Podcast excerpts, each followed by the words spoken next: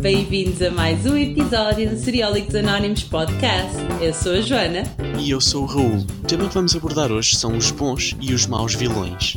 E para comentar este tema incrível, connosco temos a Bia e a Rita dos Seriólicos Anónimos. Sejam muito bem-vindas, meninas. Olá, pessoal. Olá!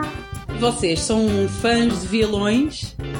Depende do vilão. Claro, mas normalmente sim. Querem dar alguns exemplos de vilões que gostam e porque é que gostam deles? Eu gosto de vilões. Os meus vilões favoritos são aqueles que se redimem, porque eu não gosto assim muito do mal. Por isso eu gosto de um bom vilão, tipo. Tipo o Klaus Michelson, de Vampire Diaries, gosto mesmo, até o Damon Salvatore, um bocadinho desse género. Gosto desse tipo de vilõezinhos que são bons até um certo ponto, mas depois passam a ser bons, bons heróis. Yeah. É basicamente isso. Ok, portanto, um vilão que é bom até certo ponto e depois passa a ser bom. Ou seja, essa é a tua definição de um bom vilão. Passa a ser um herói, basicamente. Um semi-herói. Não, mas também tenho lugar no meu coração para aqueles vilões mesmo maus, mas bons. Não sei se estou a me fazer entender. Que basicamente são maus para sempre, para toda a gente, para tudo, para a vida. Tipo, Só querem saber da sua própria causa.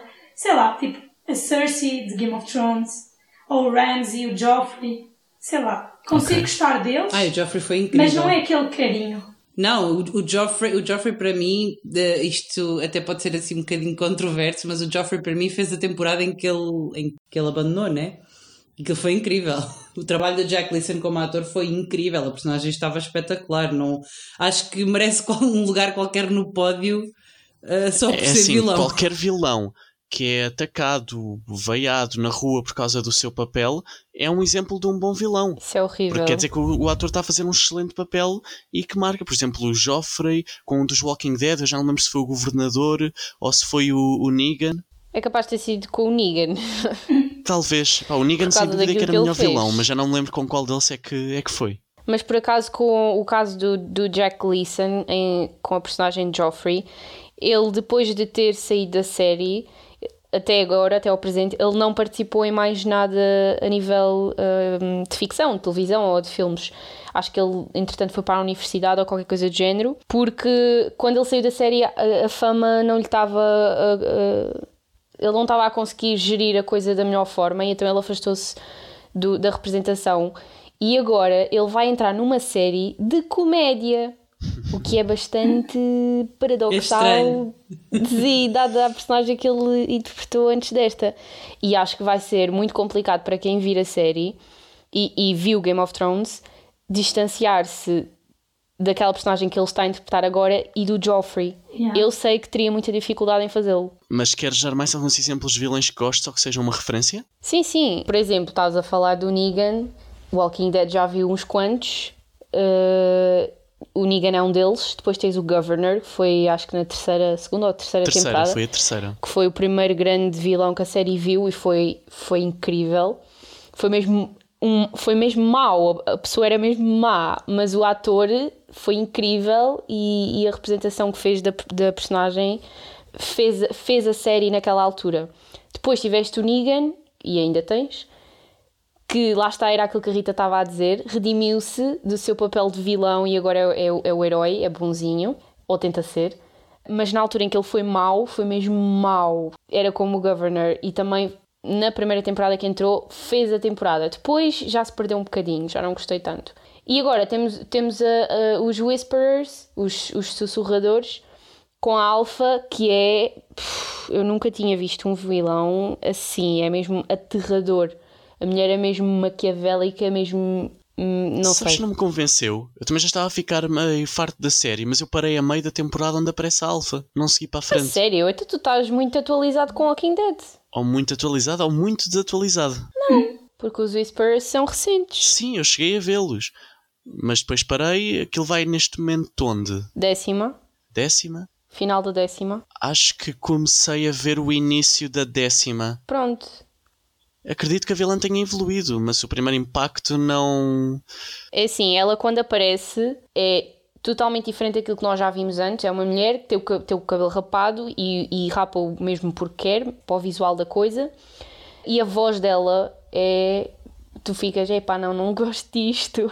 Mas depois habituas-te à voz e faz todo o sentido na personagem que Olha, ele o único papel que eu consigo pôr ao Jeffrey Dean Morgan é o pai do Dean e, e do Sam Winchester, e como tal, para mim, o senhor não é um vilão, é simplesmente um paizinho Pois. fofinho, tá bem? Eu Ai, mas tem, olha, aquele é Supernatural, não era assim tão paizinho fofinho. É adorável. Não não interessa. é, olha que Não. não é. Discordo, discordo. Não, pois não. Não era de todo. Coitados, dos miúdos tiveram uma infância horrível à pala dele. Pronto. Vilões, vilões interessantes. Olhem, um que eu, quando comecei a ver a série, não tinha assim, sei lá, nem expectativas altas nem baixas, comecei a ver na- à toa, que foi a Jessica Jones. E confesso que o trabalho do, do David Tennant como Kilgrave deu-me vontade de lhe apertar o pescoço e esqueci-me totalmente que ele já tinha sido um dos meus doctors favoritos. Eu queria muito ver Jessica Jones só pelo David Tennant, só por ele. Ele fez o, o, o papel dele como é, é, de Kilgrave foi incrível, como um vilão tipo horroroso, com uma personalidade horrorosa, Mas cheio de classe. Cheio de classe ao mesmo tempo. Mas A isso já é inerente ao David Tennant. completamente desculpa. cheio de classe. Mas ele, como pessoa, o Kilgrave, como pessoa, é uma pessoa horrível e só me apetecia ir atropelá-lo com um caminhão se eu soubesse conduzir caminhões. Portanto, acho que isto é um traço de um vilão extremamente importante, que é, lá está, nós já conhecemos o David Tennant de outros papéis, de, de ser o, o- o- ter feito o Doctor Who ou, ou ter, por exemplo, entrado nos filmes do Harry Potter, apesar de ter sido como vilão, não tem o mesmo impacto que é uma personagem secundária. Sim, E foi agora, flashback vê-lo- só. Sim, e vê-lo num papel destes, tu esqueces completamente tudo aquilo que ele fez e ele é totalmente aquela personagem. Isto é tão importante para que um vilão fique bem feito, de construir um. Este tipo, esta alma vazia que os vilões têm, esta coisa do, do terror, do ódio, de, sei lá, é uma cena que eu acho que é muito importante quando, quando falamos na- nesta classe que existe nas séries. Ou como, por exemplo, Raul, tu, tu és grande fã, portanto vais poder eh, dizer algumas coisas sobre isto, como por exemplo Moriarty, em Sherlock. Sim, isso leva-me ao próximo ponto que ia falar, que é uma coisa que é muito importante num vilão, que é a estratégia, a classe com que realiza os seus planos, e o Moriarty para mim é um exemplo brutal, nível de, de inteligência, a maneira como executa as coisas, é violento quando tem que ser, mas não é à base da violência, é com categoria, com classe, com cuidado, com plan- planeamento. Eu gosto muito de um vilão, de vilão assim. Por exemplo, se, sem ser vilões, um bocadinho à parte, lembra-me daquela questão do leverage, o jogo de audazes, não sei se se lembram, que é aquela questão do, do assalto que é feito com classe, com, com inteligência, eu gosto, gosto disso. E o Moriarty é um exemplo. Ou Perfeito. o, o Red John do, do Mentalista. O Red John, sim, exato. Que cena incrível. Esse vilão fez a Fez série. a série. Completamente. Complet- Atenção, atenção, eu acho que o. ah, ai, como é que ele se chama? O Patrick. Patrick Jane. Sim, Patrick Jane.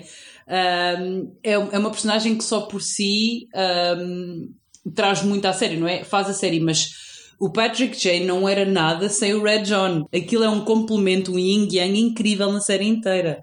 Na última temporada já mostra isso, porque tiveram uma temporada que não tiveram Red John e decidiram, vá, vamos acabar porque já não é a mesma coisa, Sim. não, não tem a mesma Sim, essência. exatamente. É, é, é daqueles casos em que a série uh, tens o personagem principal que, pronto, é o centro das atenções, mas este personagem principal só fica completo porque existe este vilão. Sim. E porque este vilão o leva a fazer todas as ações que ele toma no seu dia a dia, mesmo que não diretamente relacionadas com, com o vilão. Neste caso, porque pronto, o, o senhor deu cabo da família dele, né? Yeah. Mas se pensarmos na maior parte das séries, eu acho que muitas séries, o seu motor são mesmo os vilões. Se pensarmos em séries super-heróis, mesmo, por exemplo, Vampire Diaries, Teen Wolf, a cada temporada há sempre um vilão novo e lá está, são, é o que guia os protagonistas. Os protagonistas não são nada sem haver algo para resolver, sem ter um vilão para derrotar, sim.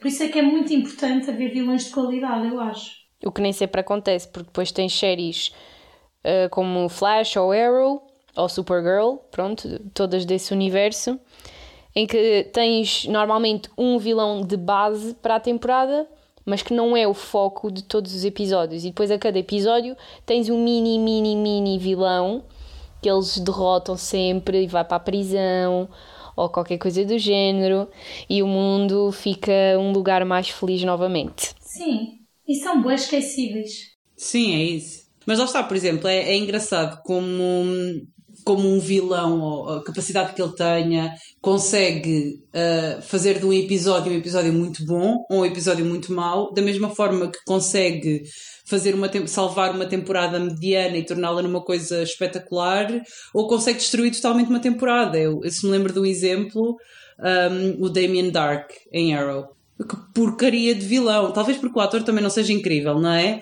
Mas aquilo, quer dizer, eu estava à espera de uma coisa muito melhor. O senhor supostamente fazia tudo e mais um par de botas, e afinal, num episódio, ele é derrotado. Ou... Eu já nem sei muito bem. Eu sei que cheguei ao fim daquilo e pensei, mas o que é que raio é que eu estive aqui a ver? Uhum. O que é que é este vilão tão incrível que de repente. Afinal, não é nada de especial. E depois tiveste o outro vilão, acho que foi a seguir a, seguir a esse, eu não me lembro. É aquele que consegue dar a volta ao Oliver e que no fim lhe ganha. Lembras-te? Que o final dele é na ilha, no barquinho.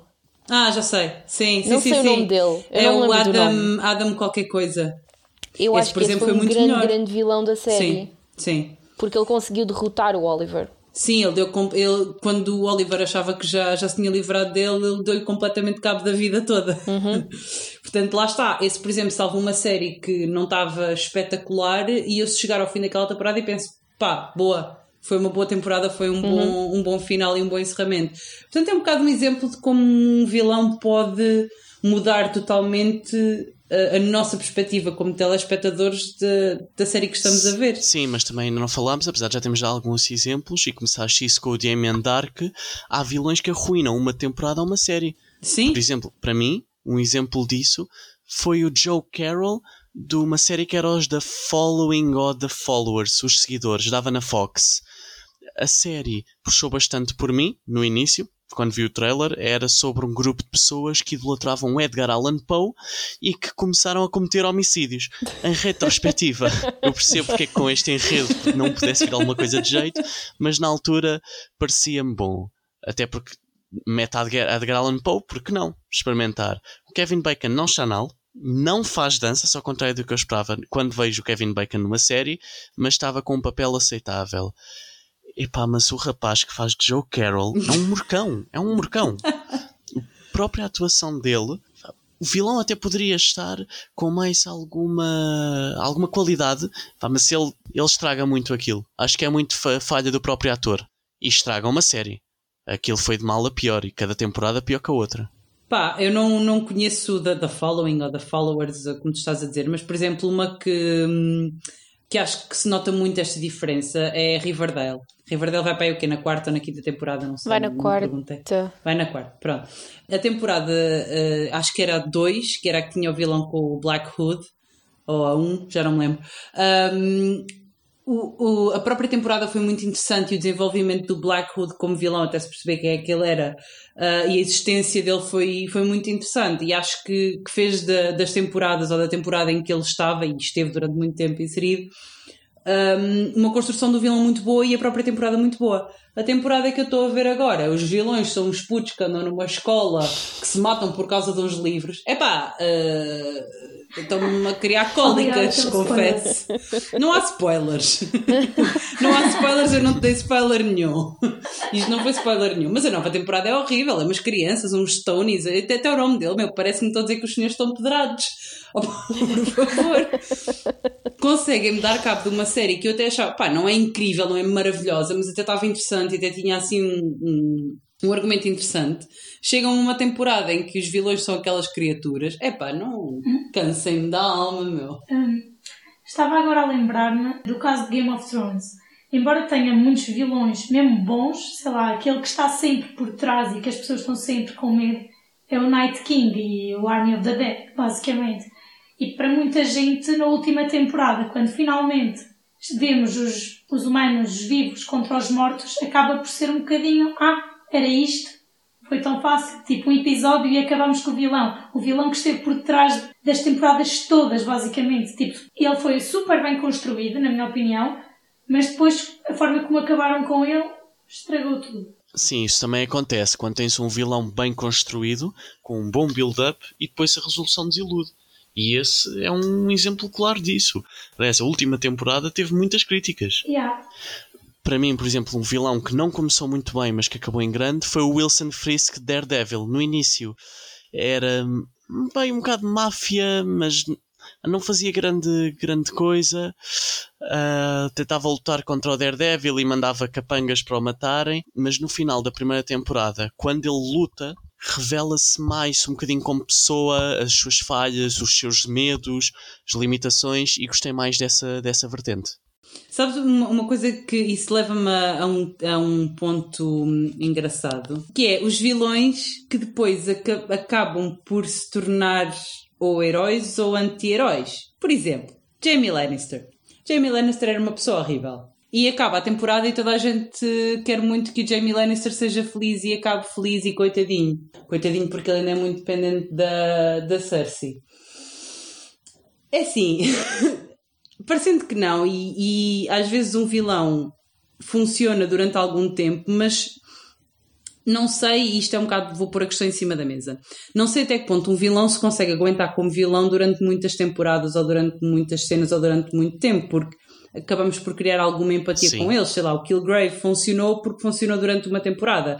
O Red John funcionou porque ele nunca apareceu, era sempre um fantasma. O Night King funcionou porque ele também era sempre um fantasma, assim como o Army of the Dead, era uma coisa que estava lá, não sabia bem onde.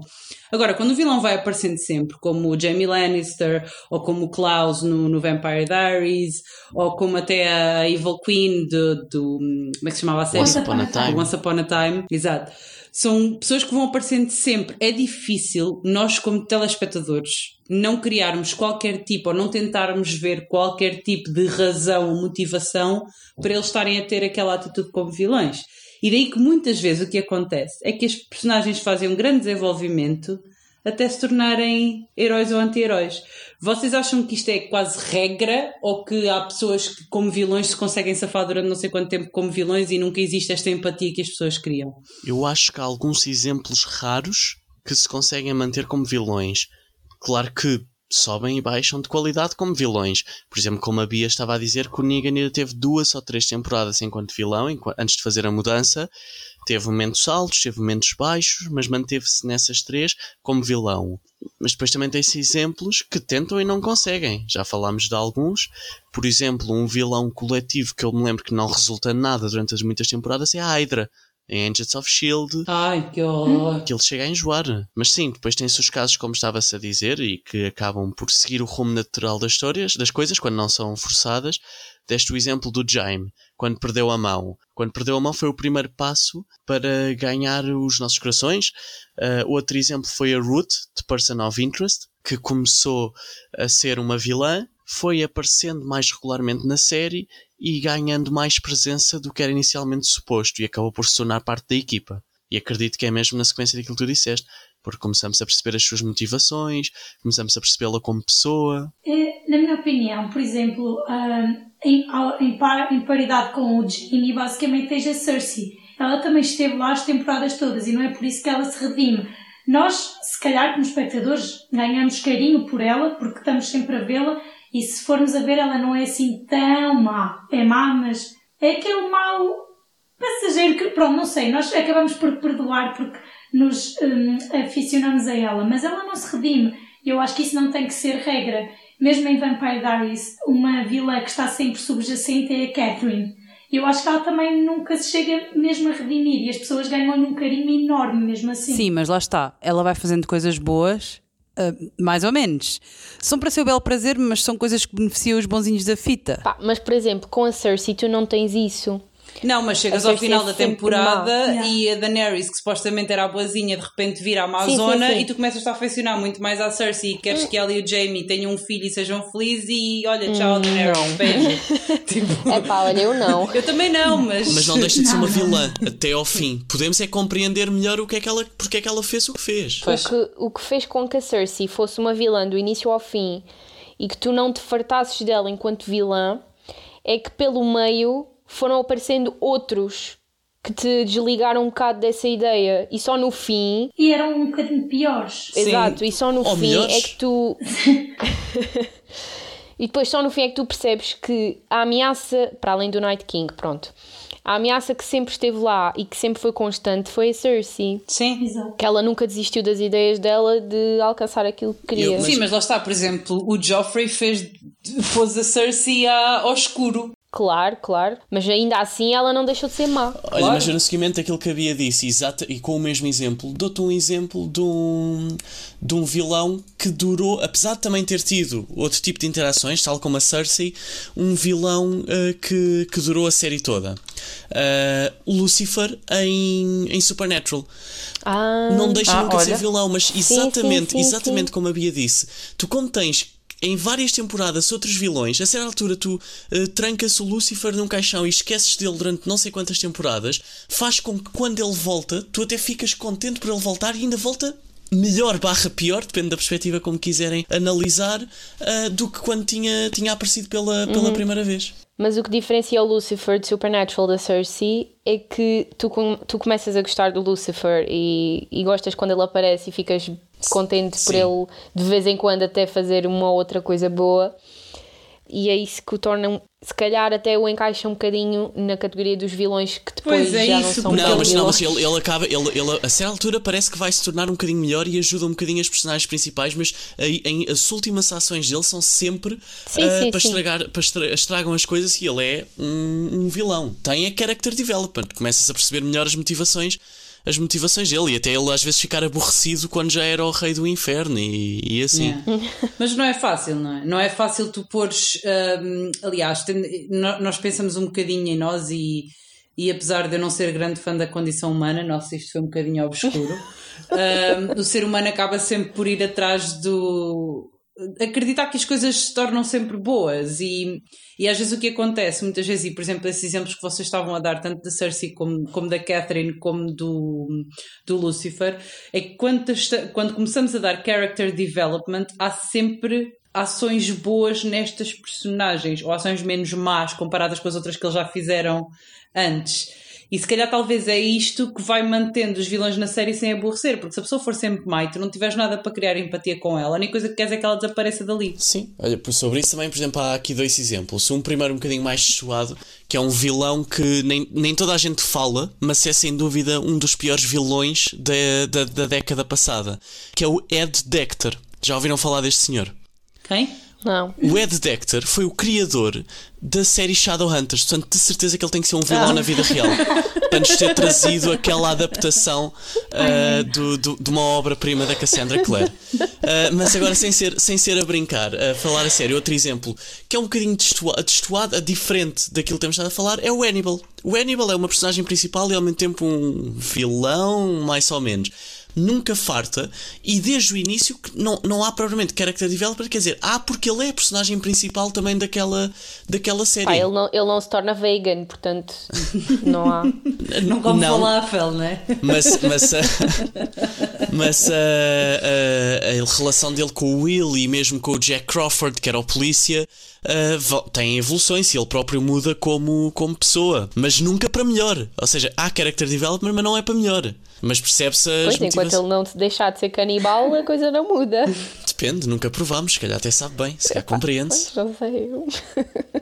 Eu por acaso eu não, não vi a série, mas ele na série tem, tem código moral, certo? Uh, mais ou menos. Ele há, certa, há uma certa altura onde ele mata outras pessoas, outros, outros serial killers, mas é mais para se proteger ele próprio. Ele começa tipo, a, tomar- a ter um aprendiz, só que o aprendiz começa a ganhar muito à vontade uh, contra ele e ele acaba por também o matar. Ele mata uh, pessoas no, no geral. Acho que estás a confundir com Dexter. Em Dexter é Não, um pronto, eu ia falar de Dexter, mas estava a pensar, estava a pensar um bocado nisso. Por exemplo, o Dexter. O Dexter, se nós pensarmos a imagem do ser humano, é um vilão, porque ele mata o mundo inteiro. Mas porquê que nós gostamos de Dexter? Porque Dexter tem um código moral e tu pensas, ok, vai, ele mata serial killers e tu pensas, vá, tá bem, pronto, ele mata outros assassinos, portanto escapa. Mas na verdade é que ele mata e mata que nem um louco e passa a vida a matar, não faz mais nada.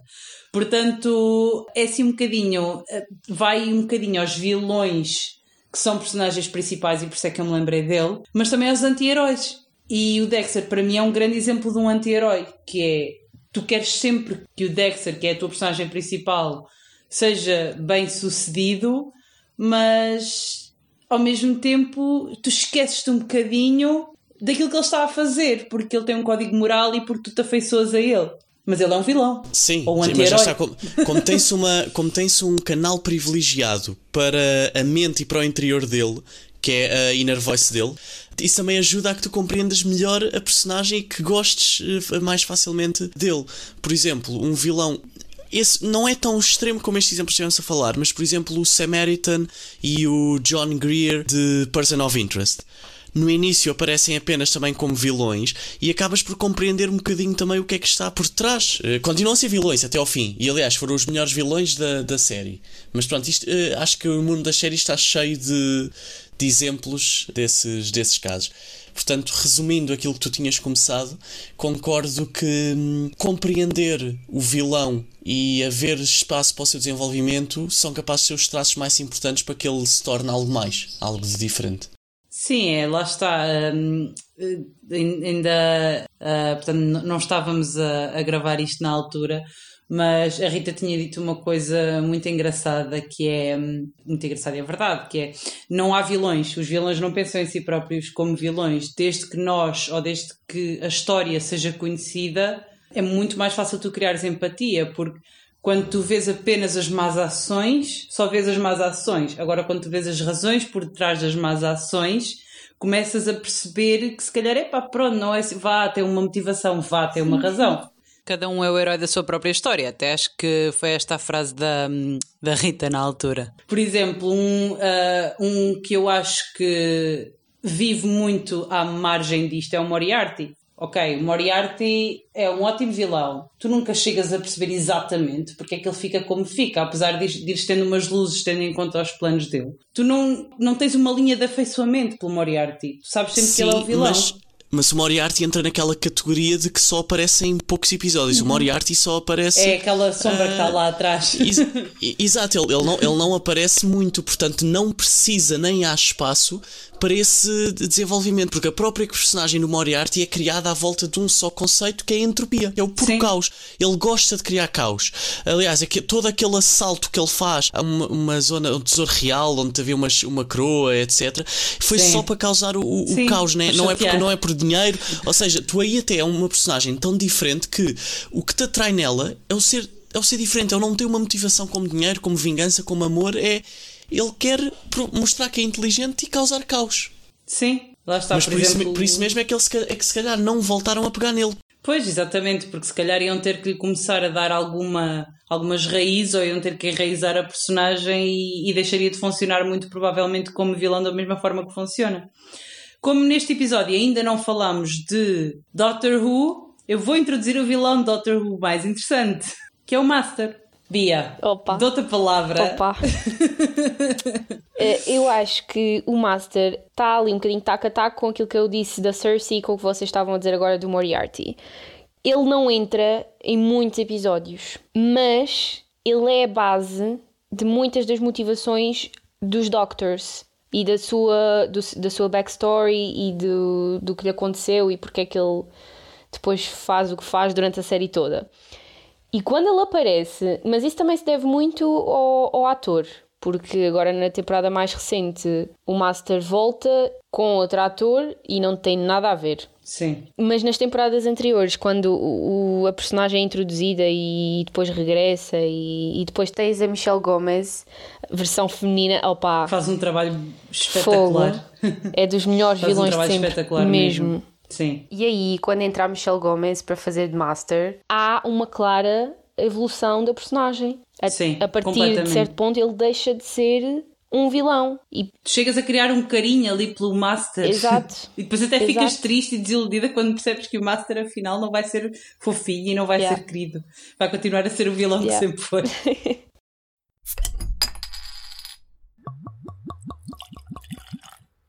Parece impossível. Há três dias que eu não vejo uma série. Ah, é? E há quanto tempo é que não bebes? Beber? Isso estou a fazer agora. Ou tu achas que eu perdia uma oportunidade de beber uma cidra vadia? Ainda por cima, é feita sem aditivos e 100% pera portuguesa. E sabes que mais, Raul? Agora vou beber a minha cidra e ver uma série é engraçado como um, um, vilão para ser muito bom e para criar tudo aquilo que nós temos estado aqui a falar tem que ser capaz de suscitar qualquer emoção em nós, não é? A maior parte das vezes quanto mais ódio ou quanto mais raiva nos derem as personagens, melhor vai ser o vilão.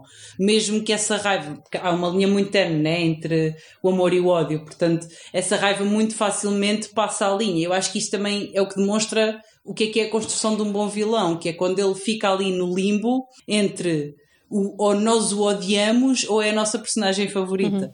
Mas acho que estamos aqui a chegar a uma conclusão muito engraçada que não sei se é a regra, mas quase todos os bons vilões que nós enunciamos têm uma característica em comum que é nunca aparecem muito na série. Sim. Aparecem pontualmente. Sim, porque lá está, não, não, não, não podes também dar muito espaço se não estás a trocar a raiz da personagem, não é? É isso. Lá está, se claro. pegar no, no Klaus outra vez, o Klaus teve que se tornar em alguém diferente, porque senão perdia o é interesse. Isso, uh, isso, isso lembra-me uma frase que eu até já disse do Stephen King sobre os três tipos de terror, onde tu tens um, um tipo de terror que é uh, quando ficas horrorizado pelo próprio monstro ou pela própria pessoa, um segundo que é pelo aquilo que a pessoa ou o monstro faz, e o terceiro, que é considerado o melhor, que é aquele que tu não precisas de realmente ver a ameaça ou ver o monstro, só a simples promessa, a ideia de que ele pode estar lá e que pode fazer alguma coisa, sim, isso te causa terror psicológico. E isso também se pode adaptar aqui aos vilões, no sentido em que